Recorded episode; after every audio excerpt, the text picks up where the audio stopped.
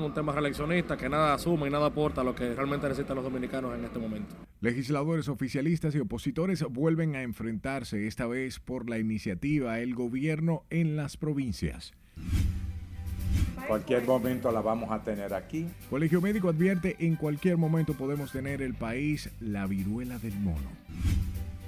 Posiblemente, no es que lo estoy afirmando, se haya recibido algún lineamiento. Por tiempo indefinido, diputados envían a revisión solicitud de interpelación al director de la policía.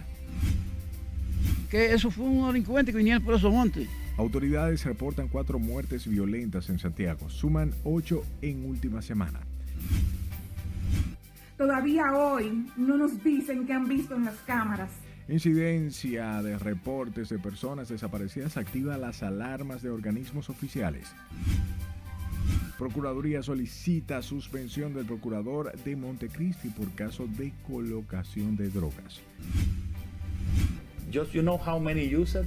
El presidente presenta ante el Foro Económico Mundial Estrategia para Impulso y Éxito del Turismo.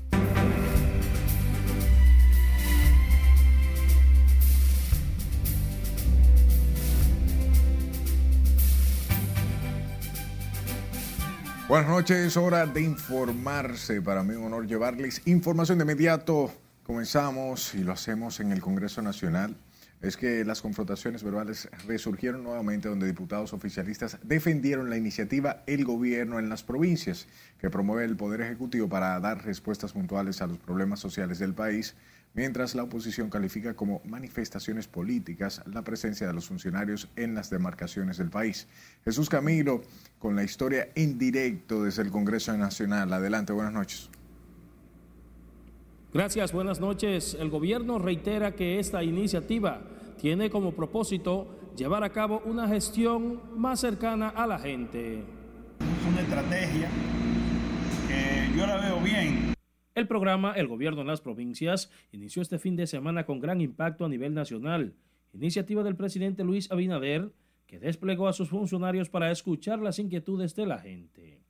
Diputados oficialistas calificaron de oportuna la medida, tras afirmar que estas acciones llevarán soluciones a las demandas de la población. Se le está pidiendo que bajen a oír los reclamos de la ciudadanía para que se le busque salida a los problemas que le afectan. Recoger las inquietudes y las situaciones por las cuales están atravesando el pueblo dominicano para venir con soluciones rápidas en beneficio de la población. Sin embargo, diputados opositores aseguran que la iniciativa es una estrategia política para promover al gobierno del presidente Luis Abinader. Me pareció más bien un tema reeleccionista que nada asume y nada aporta a lo que realmente necesitan los dominicanos en este momento. Son estrategias oficiales y políticas que se hacen las dos cosas. Pero yo la veo bien siempre que los funcionarios vayan a escuchar y a resolver. Los funcionarios conformaron consejos de gobierno en las diferentes provincias del país para dar seguimiento a todas las obras que se han iniciado y que se encuentran en proceso. Los trabajos estuvieron bajo coordinación de la vicepresidenta de la República, Raquel Peña.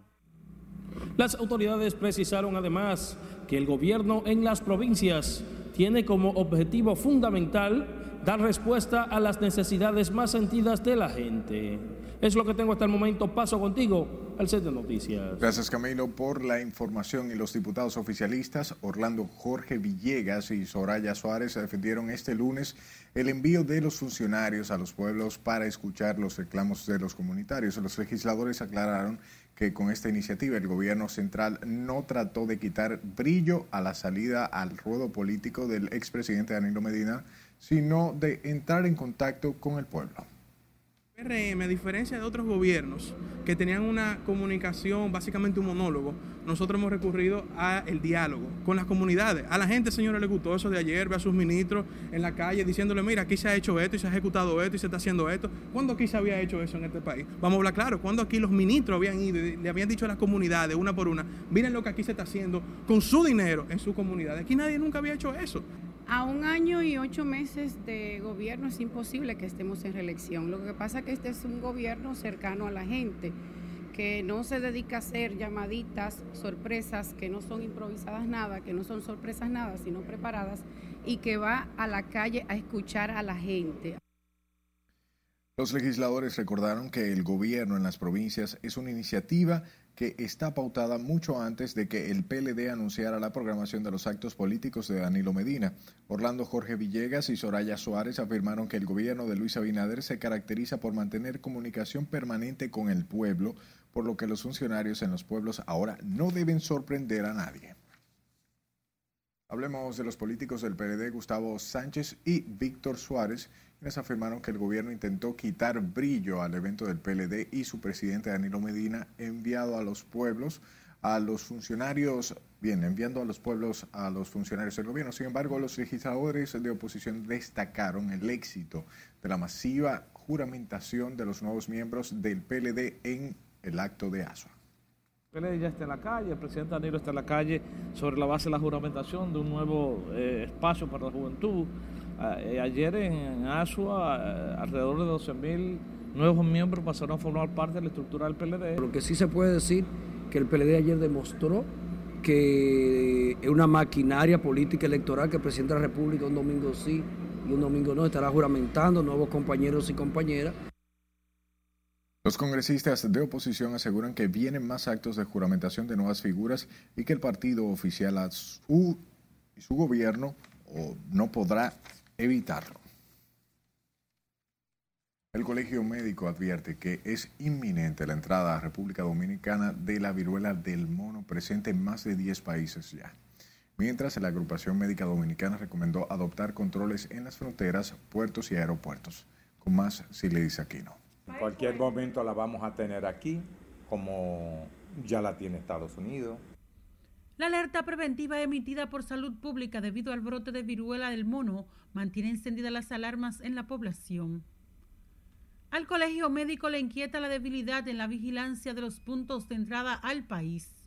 Creo que todo paciente febril con malestar o aquellos que ya con más días presenten algún tipo de lesiones cutáneas deben de poner deben de ser puestos a buen recaudo, es decir, entrar, ponerlo en cuarentena.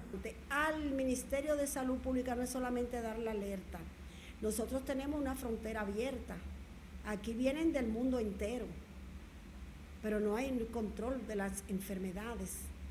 Entonces hay que controlar los puertos y aeropuertos también.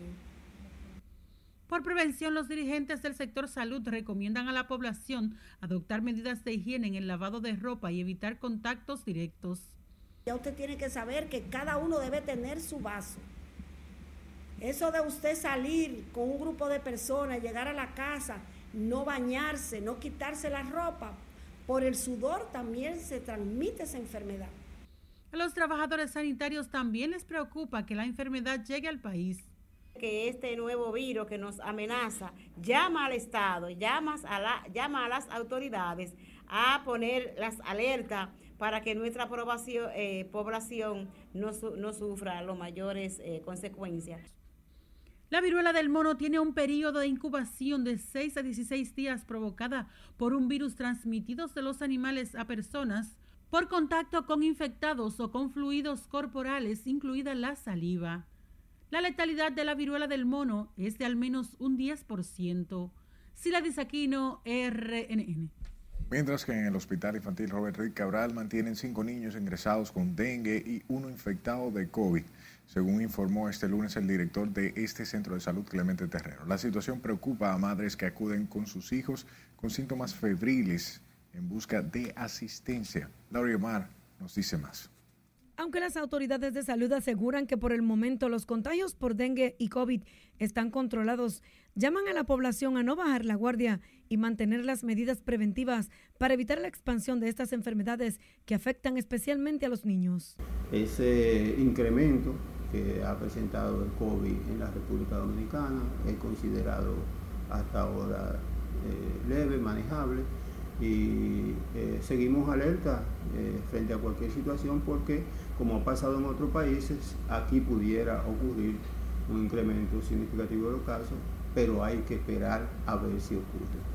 El aumento de síntomas sospechosos en los niños mantiene una gran actividad en la sala de emergencias y consultas de este centro pediátrico. En mi casa todavía no ha sucedido, donde yo vivo no. Pero puede suceder porque donde yo vivo es un monte y hay demasiada agua y pozos por donde quiera.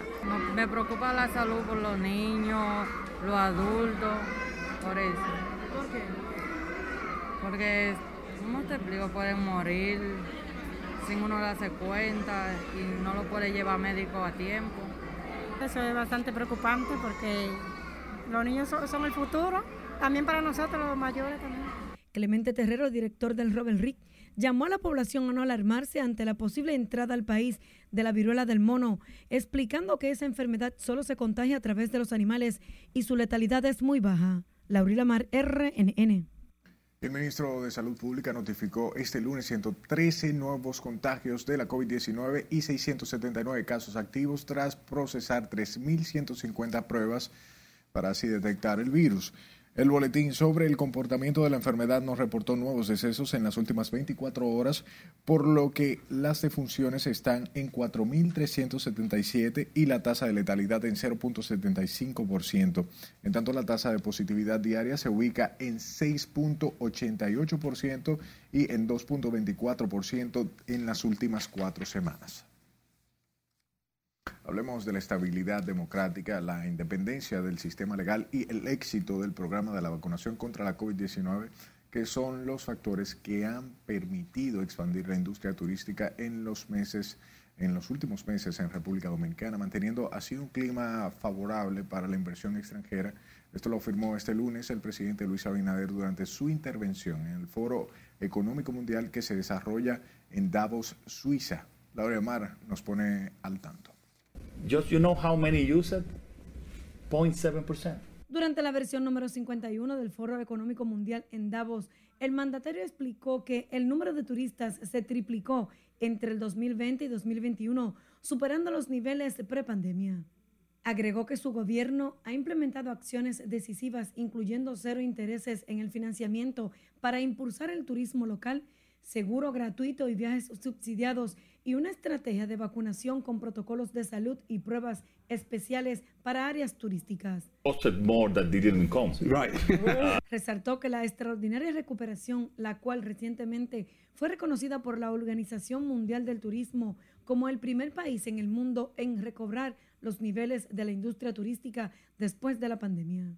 El jefe de Estado indicó que continúan fortaleciendo el sector turismo, trabajando en estrategias para expandir más allá los servicios tradicionales, diversificando en áreas como ecoturismo, salud, cultura, deportes y gastronomía.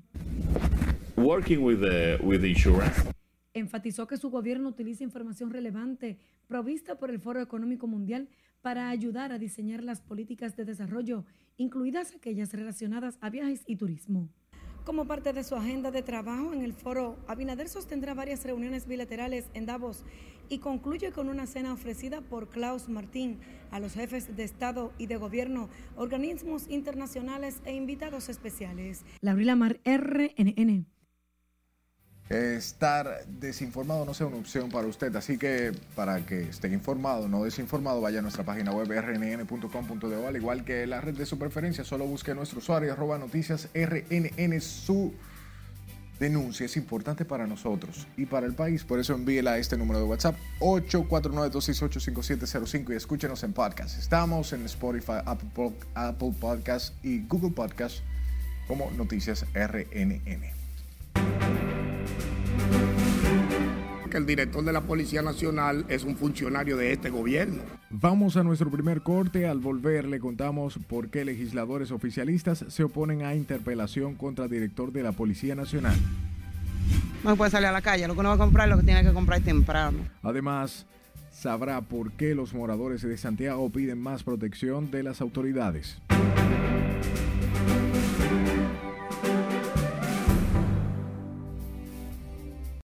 Vacaciones al estilo AMSA Marina. Disfruta de las ofertas que AMSA Marina tiene para ti en los hoteles Casa Marina and Reef y Grand Paradise Samaná. Escápate y reserva hoy tus tan merecidas vacaciones en familia, en grupo o con tus amigos y disfruta de una experiencia inolvidable. Para más información, llámanos al 809-562-7475. Diversión total al estilo AMSA Marina.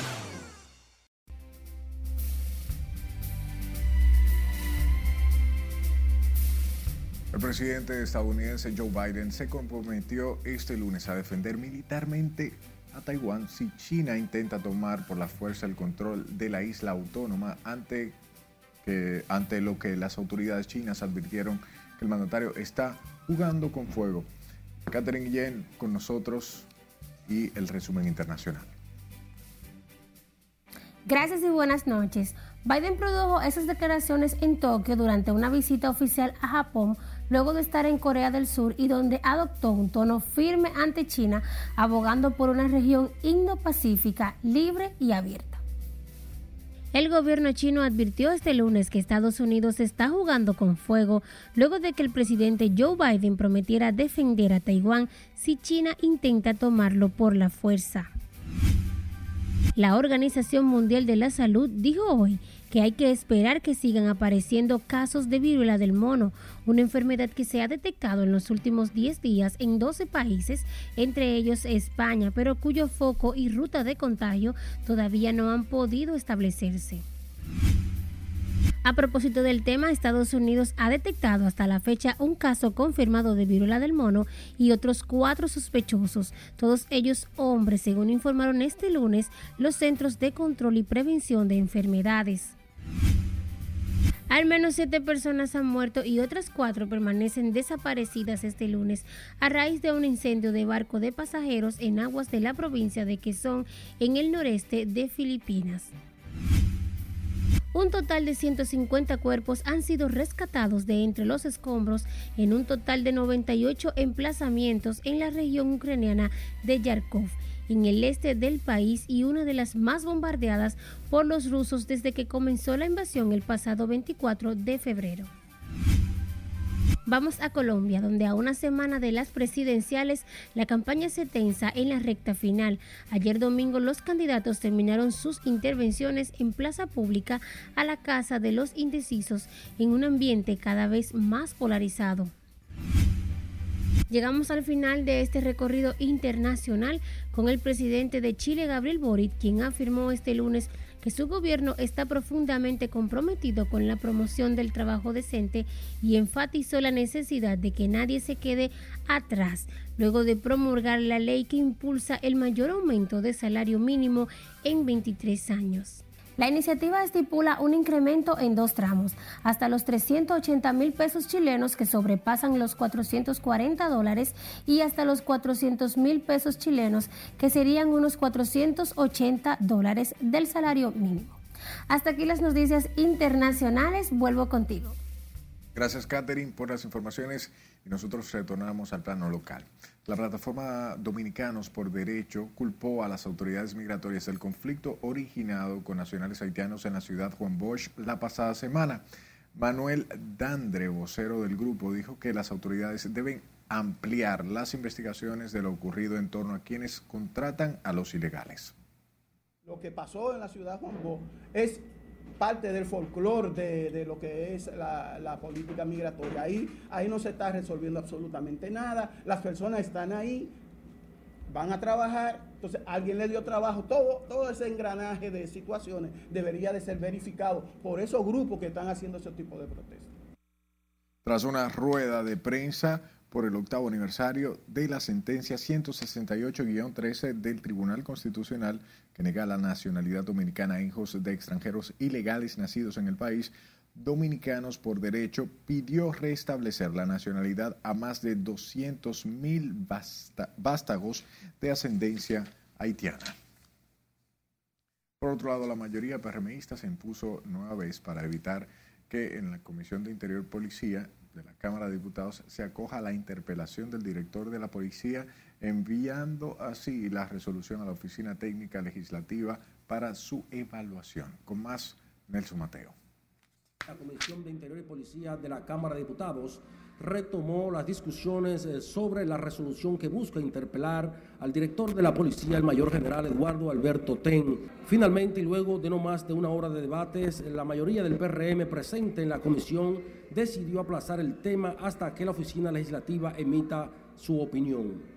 Mayoritariamente, con dos votos en contra y ocho a favor, se decidió que se pere el informe de oficiales sin tiempo entonces, Y como hay 7.126 iniciativas en el Congreso, entonces hay que esperar a ver en qué tiempo Ofitred eh, enviará el informe a la Comisión de Interior y Policía para que pueda rendir un informe sobre esta solicitud. Es que recuerden que el director de la Policía Nacional es un funcionario de este gobierno y el PRM es una bancada de diputados, de legisladores del partido de gobierno. Y entonces posiblemente, no es que lo estoy afirmando, se haya recibido algún lineamiento. La resolución es de la autoría de los diputados José Horacio y Juan Dionisio Restituyo. Ahora habrá que esperar el informe que rinda la oficina legislativa sobre la interpelación para que la comisión pueda retomar el conocimiento de esta iniciativa que busca que el director de la policía pues venga a hablar sobre los diferentes casos que han reflejado pues una serie de atropellos y de violaciones al derecho constitucional de los ciudadanos. Nelson Mateo, RNN. Hablemos de la incorporación a la Policía Nacional de más de 300 vehículos con cámara de video para reforzar el patrullaje en las calles no tranquiliza a ciudadanos que, aunque ven como positiva la medida, creen que no resolverá el problema de la inseguridad ciudadana. María Ramírez en directo, o bien, con esta información. De aquí por el barrio Chino, San Carlos, haciendo un largo recorrido para que todo se mantenga. Dígame si me está copiando.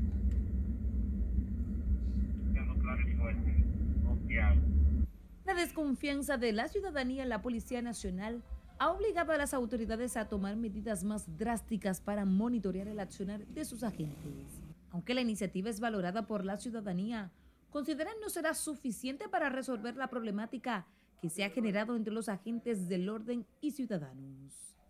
Claro, estoy de acuerdo que todo lo que se contribuya para mejorar la situación que estamos viviendo de ese sosiego eh, es un avance y es algo positivo para la comunidad. Yo no lo he visto todavía, pero esperemos. Yo cámaras de seguridad deberían estar no solamente en las camionetas, deberían estar en todas partes, en todas las esquinas, en todos los postes de luz, porque es la única manera que tenemos para identificar. Mira, por ejemplo, el caso del señor que mataron, el, el policía retirado en el 24 de abril, ahora en el fin de semana pasado. Si no es por las cámaras y por un supuesto celular que se le cayó a uno de los delincuentes, no lo atrapan. Maquiteria, maquiteria, es uno. Adelante R8, unidad del otro brazo. Con el dispositivo instalado en las camionetas, la Policía Nacional vigilará en tiempo real a los agentes que patrullan en unas 10 provincias, incluyendo el Gran Santo Domingo y el Distrito Nacional, que poseerán la mayor cantidad de patrullas con cámaras. Mira, esto se hace un mapeo delictivo, se analizan las zonas más vulnerables y allí en esta primera etapa pues han sido llevadas estas unidades. Aún nos quedan unas 167 unidades. Los consultados piden a las autoridades acelerar la reforma policial que permita desentar el cuerpo del orden y sus ejecutorias. Porque ellos meten los, los ladrones presos y luego los sueltan. Los vehículos que circularán por las diferentes calles y avenidas cuentan con cámara tanto dentro como fuera del vehículo, cuyas imágenes se observarán en tiempo real desde una oficina de la institución, donde laboran 36 personas en cada uno de los tres turnos del día. Se espera que con esta iniciativa la confianza hacia los agentes del orden avance en mejoría a corto plazo. Margaret Ramírez, RNN. Y la expresidenta de la Cámara de Diputados, Rafaela Lila Alburquerque, denunció que una banda de atracadores tiene al garete la comunidad de San José del Llano en San Pedro de Macorís. El diputado del Partido Reformista dijo que se trata de una banda de asaltantes que entra a la comunidad a bordo de varios vehículos para cometer su fechoría. de delincuentes que vienen de otros pueblos tienen metido en terror a todo el mundo, la comunidad entera. Y todos los días atracan una banquita, un colmado, eh, inclusive a uno de mis ayudantes personales le quitaron su, su, su, su medio de transporte, su motor, le dieron un par de galletas y, le, y hubo un herido. Todo eso está pasando a los llanos. Leila Alburquerque dijo que los constantes atracos en San José de los Llanos no pueden ser evitados por los únicos dos agentes policiales que hay en el destacamento. Pasemos a Santiago, donde solo este fin de semana se reportan en esta ciudad al menos cinco personas muertas por hechos de violencia, situación que llama a preocupación a diversos sectores. Con más, Junior Marte.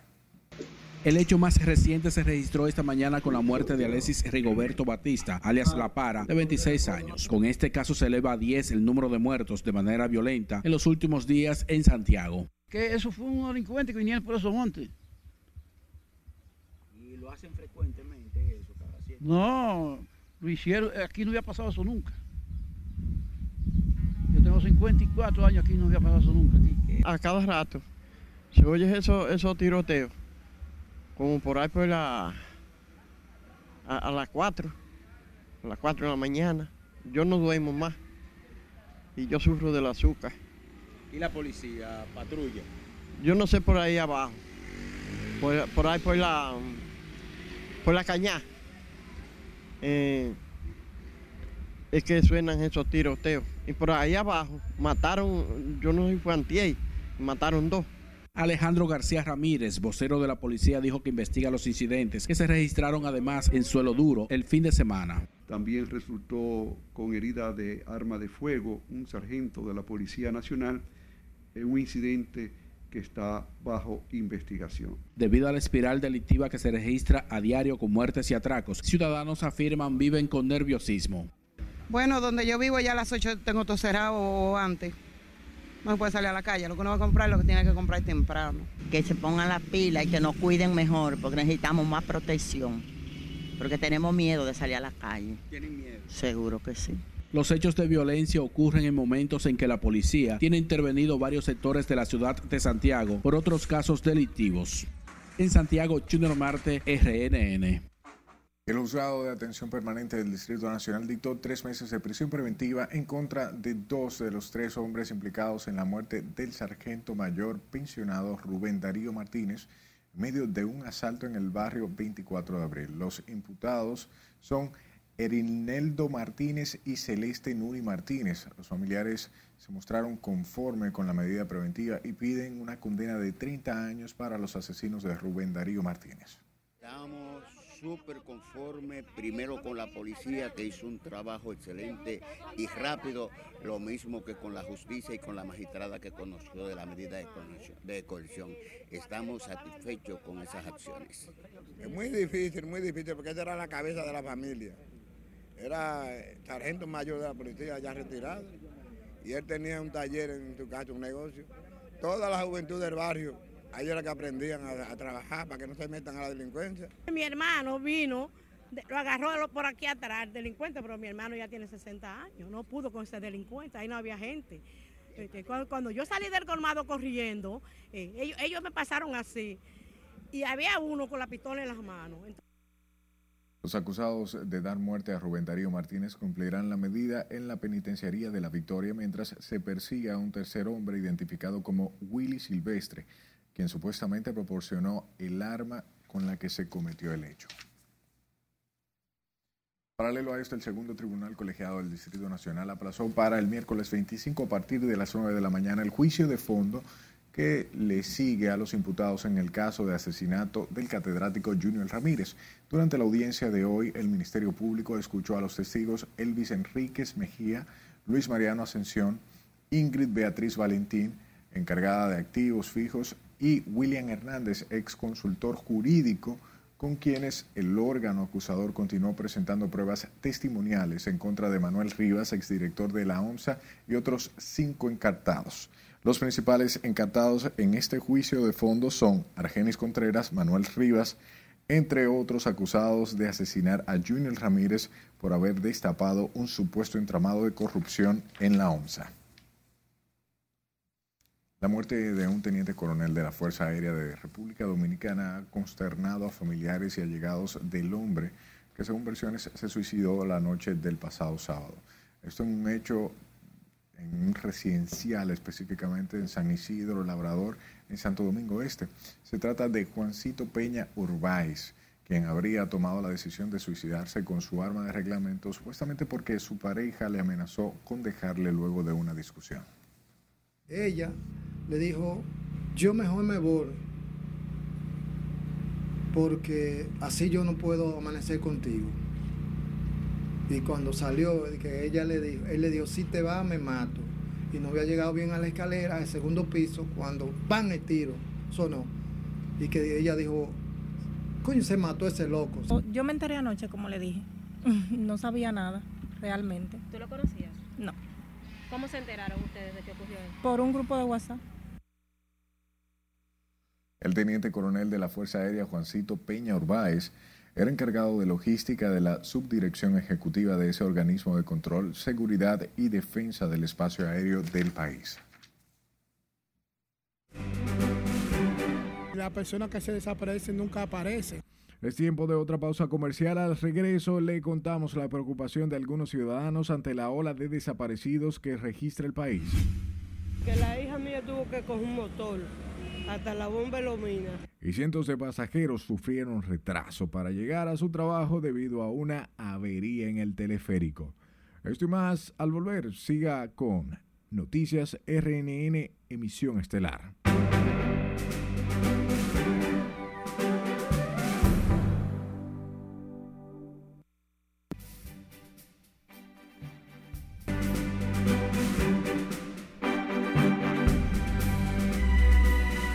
Pandemia califican ciudadanos la ola de desapariciones registradas en el país en los últimos cuatro años. Dicen que esta situación ha sido agravada por la falta de apoyo de las autoridades encargadas de velar por la protección. Lindsay Alcántara en directo con los detalles. Adelante, Lindsay, buenas noches.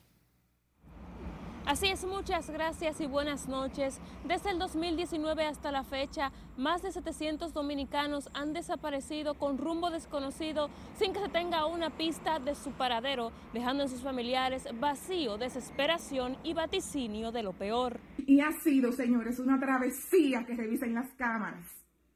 Todavía hoy no nos dicen qué han visto en las cámaras. Hay cámaras en el malecón, hay cámaras en el hospital de Matahambre donde dijeron que él estaba.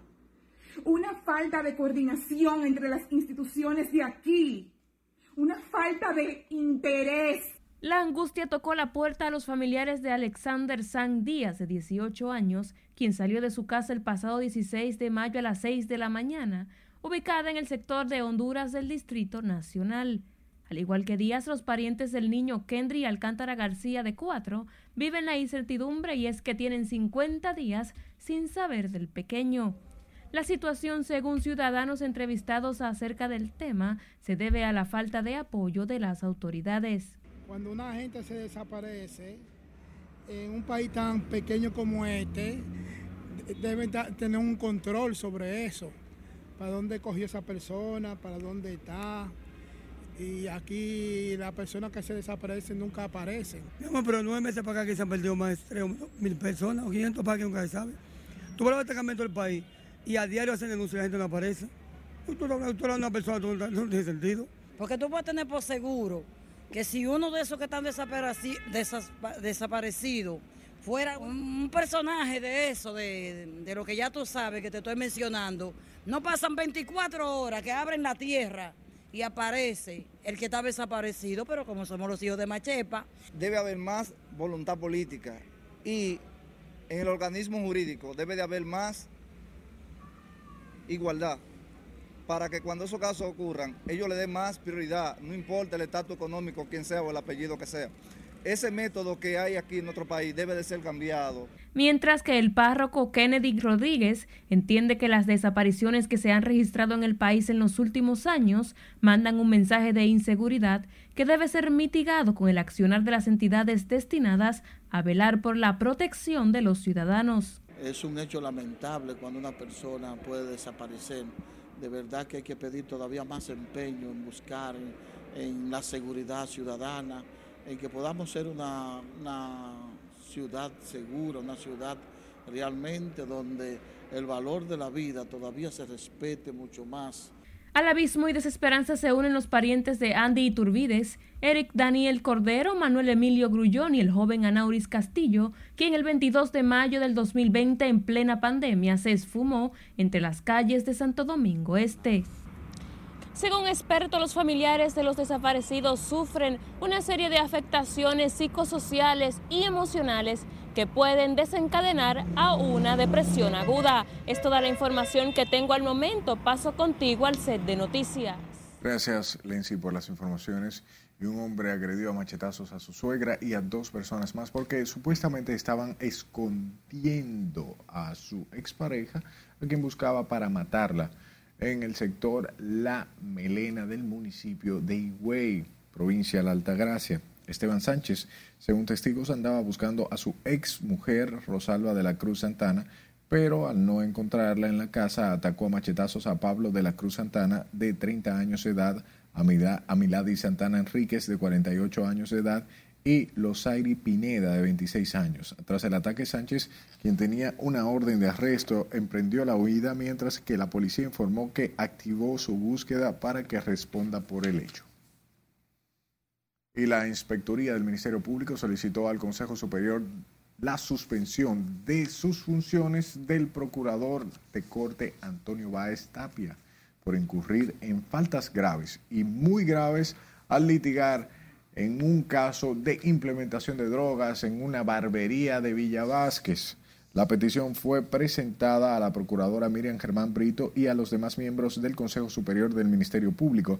El procurador adjunto Juan Medina, inspector general, plantea que dicho representante del Ministerio Público incurrió en una violación por haber descuidado el expediente y el proceso seguido contra la ex fiscalizadora Carmen Lisset Núñez Peña, a quien, junto con varios miembros de la DNCD, el procurador de corte retiró los cargos. Hablemos del administrador de la Lotería Nacional que advirtió en el marco del plan de regularización de las bancas de apuestas, sus propietarios se niegan a declarar lo que tienen y a revelar quiénes son sus reales dueños. Teófilo Kiko Tabar calificó de provocación innecesaria la protesta que tienen convocada frente al Palacio Nacional, la que atribuyó a evasivas para no cumplir con la ley. El funcionario sostuvo que la manifestación se convoca justamente cuando se ha vencido el plazo para hacer sus declaraciones juradas y con esto seguir con el desorden que impera en el sector de las bancas de apuestas. Cambiamos el tema. La alcaldía de Santo Domingo Este incorporó este lunes 45 nuevos camiones recolectores de desechos de la mano de una empresa privada que se suma a los trabajos para tratar de mantener limpio el municipio. Con esta historia, Scarlett Guichardo. Duran, pero ellos vienen. ¿Cuántas veces pasan? Pasan hasta dos veces y tres veces. La limpieza en las calles, avenidas y otros espacios de Santo Domingo Este sigue siendo una tarea pendiente del alcalde Manuel Jiménez, que le declaró la guerra a la basura. Este lunes una compañía privada incorporó 45 nuevos camiones recolectores para recoger los desechos en la circunscripción 3 del municipio. El camión viene en la mañana, da el primer viaje, se llena con 11 toneladas de basura o 12 toneladas, de 11 a 12 toneladas, se va al vertedero, vacea, vuelve y vuelve a recoger 11 o 12 toneladas más de basura, que son doble viaje. Mientras no tengamos la educación de los residentes, que es el, mayor problema que tenemos ahora mismo, los residentes, los contenedores están vacíos y el contenedor vacío tiran la basura afuera.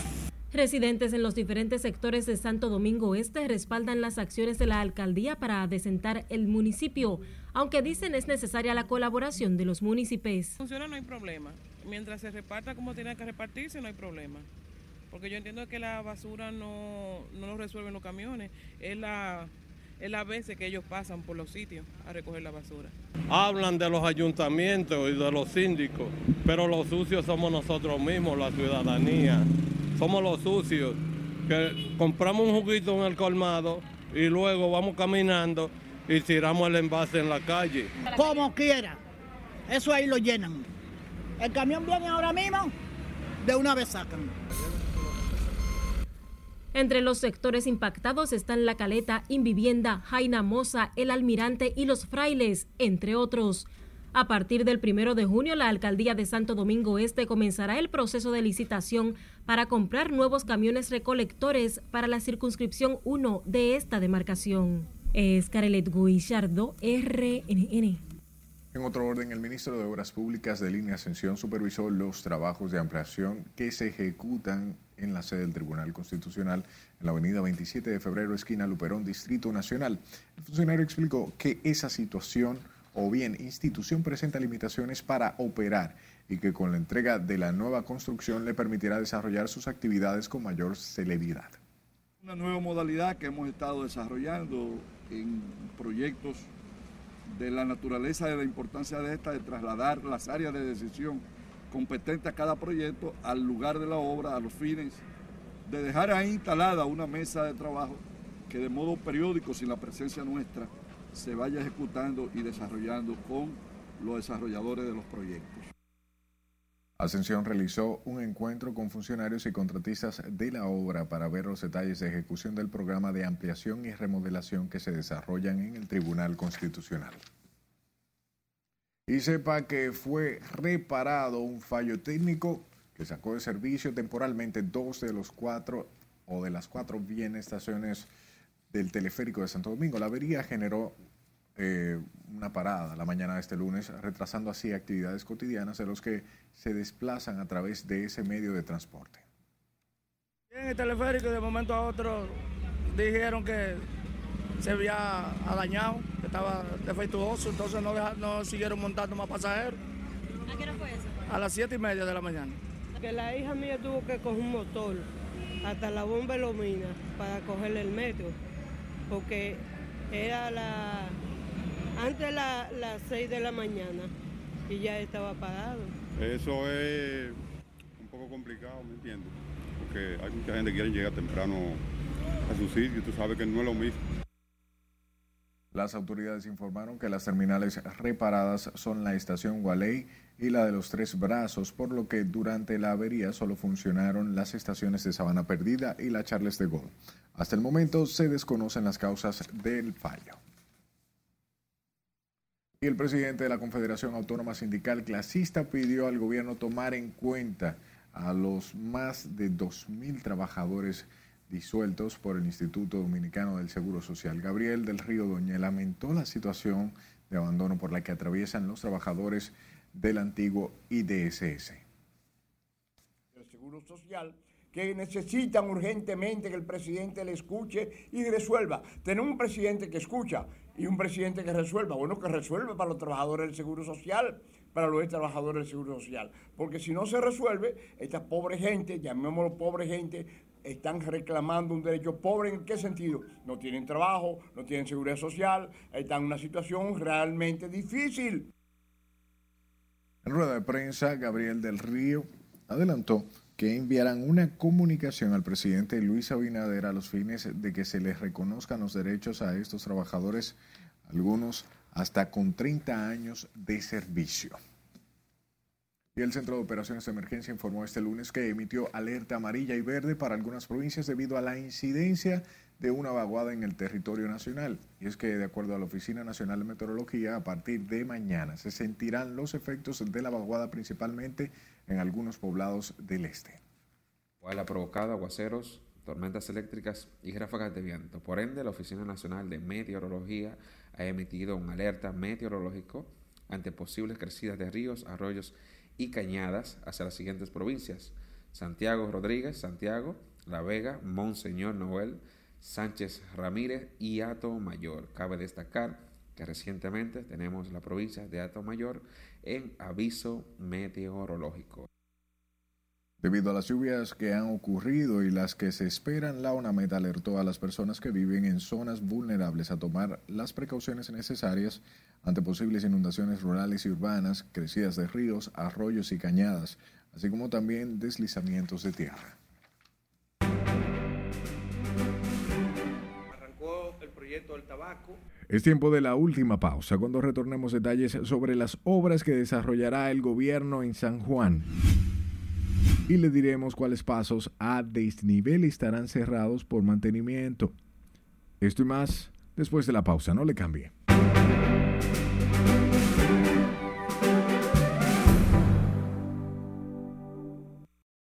Vacaciones al estilo AMSA Marina. Disfruta de las ofertas que AMSA Marina tiene para ti en los hoteles Casa Marina and Reef y Grand Paradise Samaná. Escápate y reserva hoy tus tan merecidas vacaciones en familia, en grupo o con tus amigos y disfruta de una experiencia inolvidable. Para más información, llámanos al 809-562-7475. Diversión total al estilo AMSA Marina.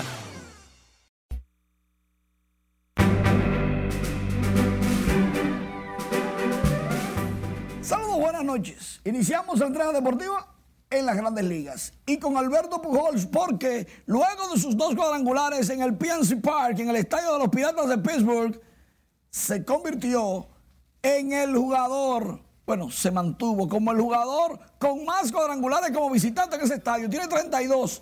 El que le sigue tiene 17. O sea que si Alberto Pujols batea en algún sitio, es de visita en Pittsburgh. Que lo den jugando ahí, entonces. Ahí es que él debe de jugar. Y como visitante, que abusador. 683 tiene Chaveto. David Ortiz hace un video. Invita a todos sus seguidores a que vayan a Cooperstown y después el martes 26 que vayan al Fenway Park, que le tienen un acto grandísimo ahí en el Fenway, claro. Mientras tanto, Aristides Aquino, el Punisher, que lo dejaron libre, que lo pusieron por asignación, lo mandaron a AAA. Lo subieron y conectó cuadrangular de 429 pies, su segundo de la temporada.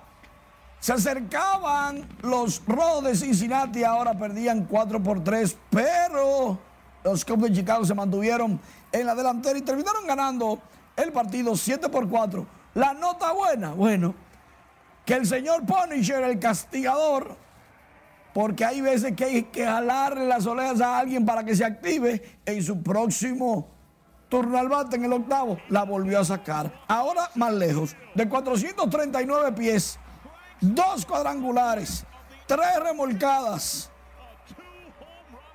Habrá, se habrá reencontrado el señor Aquino, el que dijo en el Licey que si no era cuarto bate se iba.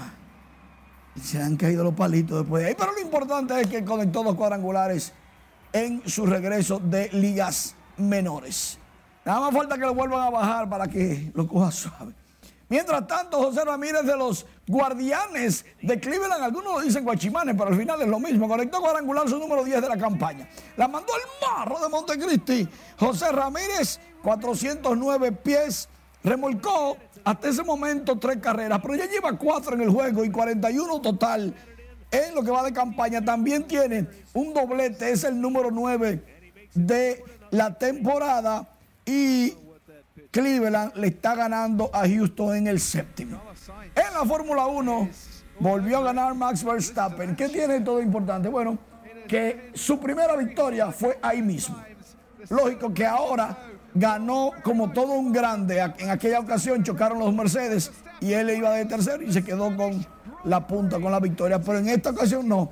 Ganó Verstappen, después Checo Pérez, su compañero, que dicho sea de paso está esperando un bebé. George Russell, Carlos Sainz y Lewis Hamilton de quinto. La Fórmula 1 sigue su agitado curso. Vamos a ver si pueden alcanzar a los Red Bull. El primer cuarto fue clave para el juego que se esté significando todavía. Ya se está terminando. Boston inició con una férrea defensa ante Miami ganando el primer cuarto 29-11. Al Horford tiene 13 rebotes, 3 asistencias, 5 puntos, 4 bloqueos de 1-1 de 3. Cuando el juego anda por el cuarto periodo ganando Boston 98 por 79. Una soberana, una soberana paliza. Si usted quería saber quién es el fuerte, busque cómo gana cada uno. Miami le gana suave y viene Boston y le da una pela. Y vuelve y pierde suave. Vamos a volver al, béisbol porque con este foul se demuestra que no importa lo que le caiga al vaso, la cerveza hay que bebérsela. la bola cayó dentro de la cerveza. El fanático disfrutó primero que el vaso atrapó la pelota por él. Y después se bebió su cerveza. ¿Por qué? Porque cualquier dominicano diría, la cerveza no se desperdicia. Esto hay que bebérselo. Helio, ¿Qué tuviera? No hubiese ¿Qué hecho nada. ¿Tú sabes la cantidad de sudor que tenía que tener esa bola? No, sudor no, microbio. no. Digo, eso lo decía el Micro- chavo. micro- Microbio. no, pero dicho sea de paso, tú sabes que el alcohol desinfecta, ¿verdad? Y la cerveza Sí. tiene un chingo. Bueno, pero ¿y la, pa- pues, y- y la parte que no se mojó del alcohol? Pero la cerveza salió por un esquinita nada más. Ah, mira, Julio Rodríguez conectó su cuarto cuadrangular. Le dicen J. Rowe, el hombre del show, en Seattle. Muy bien. Te vi. Hasta la próxima bola con cerveza. En el- por el morro, no vemos. y el gobierno reiniciará los trabajos en más de 15 horas que por diversas razones están paralizadas en San Juan, con lo que, según funcionarios, se reactivará la economía en esa provincia. Julio César Mateo nos da los detalles. Según el administrador general de la empresa de generación hidroeléctrica dominicana, ingeniero Rafael Salazar, a inicios del mes de junio el gobierno retomará los trabajos en las obras paralizadas. Eh, ellos plantean que se hizo compromiso con tres comunidades y en dos se ejecutaron esos proyectos.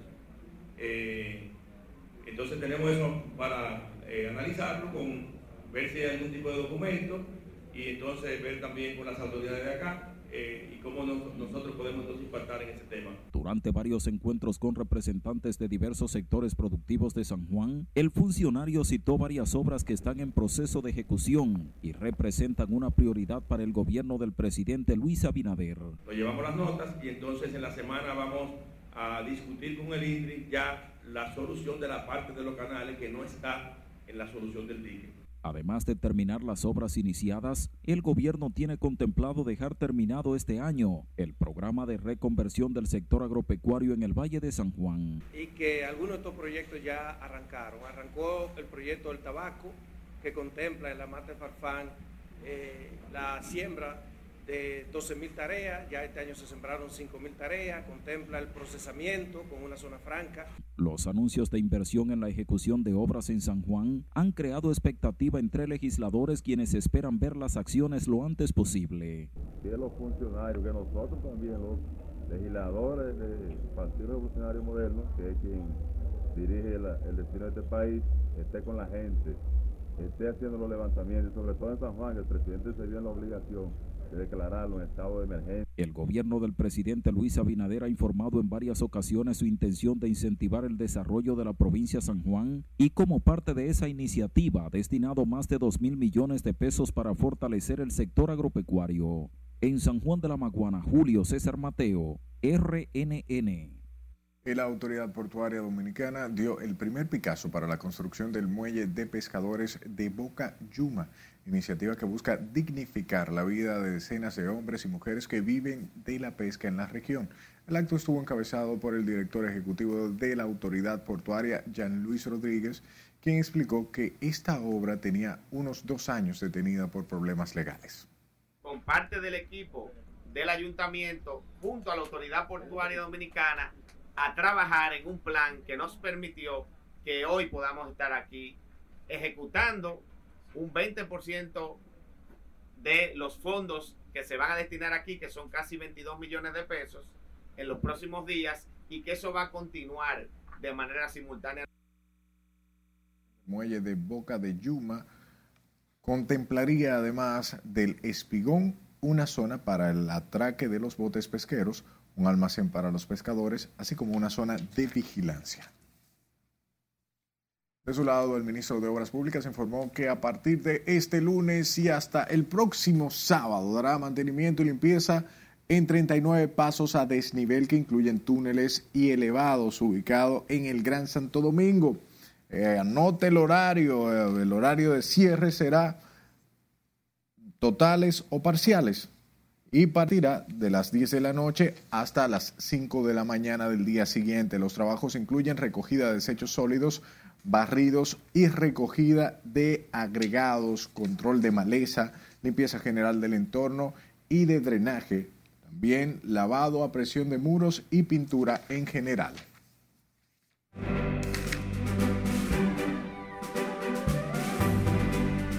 Nos entramos en el mundo del espectáculo y la diversión con nuestra compañera Milian Reyes Solano, quien está en directo con información. Adelante, buenas noches, Milian. Hola, ¿qué tal? Buenas noches. Premios Hit se realizará el próximo 2 de junio en Cap Cana y hoy han sido anunciados los artistas que allí serán homenajeados. Dos grandes cantantes de la música latina, el mexicano Manuel Mijares y el colombiano Carlos Vives, serán reconocidos de manera especial en la séptima edición de Premios HIT el próximo 2 de junio en Cap Cana, República Dominicana. Además de recibir un galardón como artista de oro, Mijares, quien tiene más de 35 años de trayectoria, también deleitará a los presentes con sus éxitos. Por su parte, Vives será premiado como artista compromiso por el trabajo altruista que realiza con su fundación Tras la Perla, que fue creada para buscar el mejoramiento de la calidad de vida de la gente. El cantautor urbano cristiano Joyce Pérez presenta su sencillo Un verso para mi madre para dar gracias a Dios por la suya y todas las dominicanas en su día, el cual se festeja este domingo. Con este tema, Joyce agradece a las madres por el sacrificio durante el embarazo, la ardua labor de crianza que le confieren a sus hijos, la muestra más pura de amor. El cantautor y arreglista musical Luis Gilberto lanza su carrera como artista solista y lo hace con su primer EP titulado Amor Online, un disco de bachatas con un corte clásico moderno. Con su primer sencillo, Leonora, el artista narra que recurrió a historias del día a día, acompañándose de violines, violas, sintetizadores análogos, la sección rítmica de la bachata popular y su voz para traer una historia diferente. Willy Oval es un carismático actor y apasionado cantante de origen dominicano y radicado en Suiza que ha logrado participar de manera destacada en diferentes disciplinas artísticas. Actualmente su segundo sencillo, Nadie me conoce, está disponible en todas las plataformas digitales y también el video oficial en su canal de YouTube.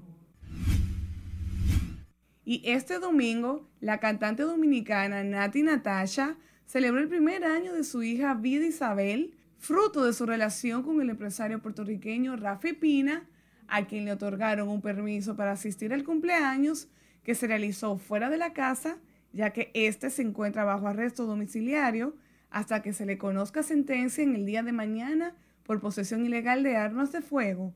El evento tuvo lugar en Gurao, Puerto Rico, y la decoración estuvo ambientada con tema de granja. Este martes se conocerá la sentencia contra Rafi Pina, que de ser encontrado culpable podría enfrentar una condena de hasta 10 años de cárcel. Hasta aquí diversión feliz, resto de la noche. Gracias Milen por las informaciones y las gracias siempre a usted por su atención. Buenas noches.